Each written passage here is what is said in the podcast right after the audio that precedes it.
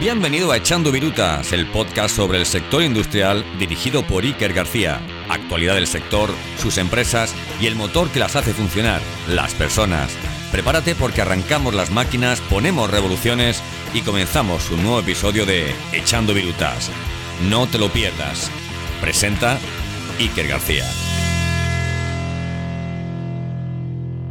Martín, apaga la luz, por favor. Gracias. Estos niños no saben lo que vale un peine, o mejor dicho, un kilovatio. Los adultos tenemos que ser ejemplo para los más pequeños, y no solo por el ahorro económico que supone ser responsables con el consumo energético, sino también porque tenemos que ser más sostenibles con el objetivo de reducir las emisiones de gases contaminantes. Siguiendo el hilo del anterior episodio, arrancamos el tercer episodio de Echando Virutas hablando sobre la luz.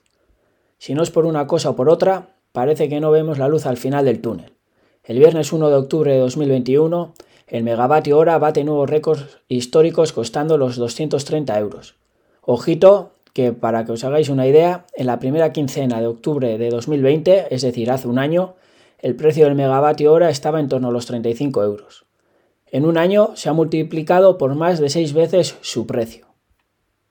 El precio de la cotización que se publica cada día, como ya ha advertido el Ejecutivo, seguirá en cotas elevadas y subiendo al menos hasta marzo del año que viene, la que nos espera. Pero ¿qué está pasando, señoras y señores? Vamos a ponernos en contexto. El encarecimiento del gas natural en Europa y el aumento del precio de los derechos de emisiones de CO2 son, además de la coyuntura meteorológica, los dos factores que explican el encadenamiento de los máximos históricos. La subida de la luz no es un factor únicamente español. El resto de mercados mayoristas del viejo continente están siendo igualmente sometidos a este nuevo patrón de precios récord. Y llega, además, en una coyuntura de aumento generalizado del coste de las materias primas, y muy especialmente de las de corte energético. Además del gas natural, el petróleo y el carbón han disparado sus cotizaciones en las últimas semanas, contribuyendo al incremento de la inflación presionando a la industria y creando un severo quebradero de cabeza a los gobiernos en plena recuperación post-pandemia. La crisis energética comenzó azotando Europa y ahora se extiende por el mundo a través de los mercados de gas, petróleo, carbón y materias primas en general. El racionamiento de esta energía amenaza con tensionar aún más las cadenas de suministro globales, puesto que el gigante asiático está sufriendo las primeras consecuencias. Sí, sí, la mismísima China. Pekín ha comenzado a reaccionar el consumo de electricidad para contener los precios y reducir las emisiones, que es uno de los grandes objetivos del gobierno chino. Se encuentran en un proceso reformador cuyo objetivo es alcanzar una economía sostenible y más igualitaria. La economía corre el riesgo de sufrir una grave escasez de carbón y gas, que se utilizan para calentar hogares y mantener funcionando las fábricas. Hay indicios de que la crisis de energía está comenzando a afectar tanto a hogares como a negocios. Y el problema se multiplica, puesto que entramos en las estaciones más frías del año, lo que históricamente aumenta el consumo en hogares y esto hará que la pobreza energética esté a la orden del día. Por otro lado, las empresas inevitablemente tendrán que controlar el gasto eléctrico. ¿Cómo lo pueden hacer? Monitorizando el consumo energético, sabiendo cómo, cuándo y cuánto gastan y así podrán mejorar los procesos productivos.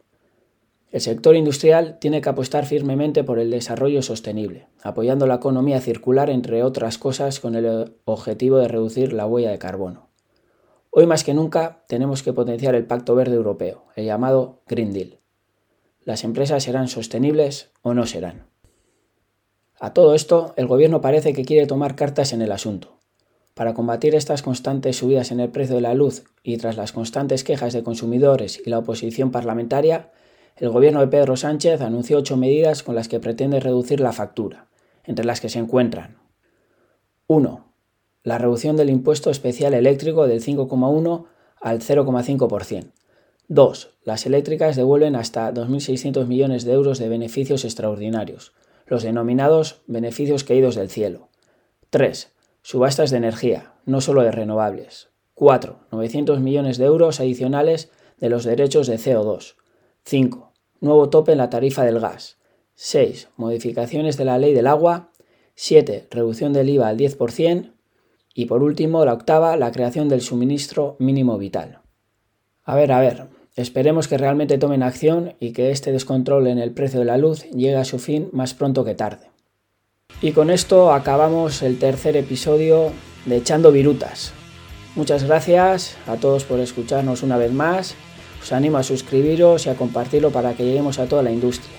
Poco a poco, Echando Virutas se está haciendo un hueco en el mundo industrial podcastil. Y es gracias a vosotros. No os perdáis los próximos episodios que vienen interesantes interesantes. Hasta la próxima. Un abrazo.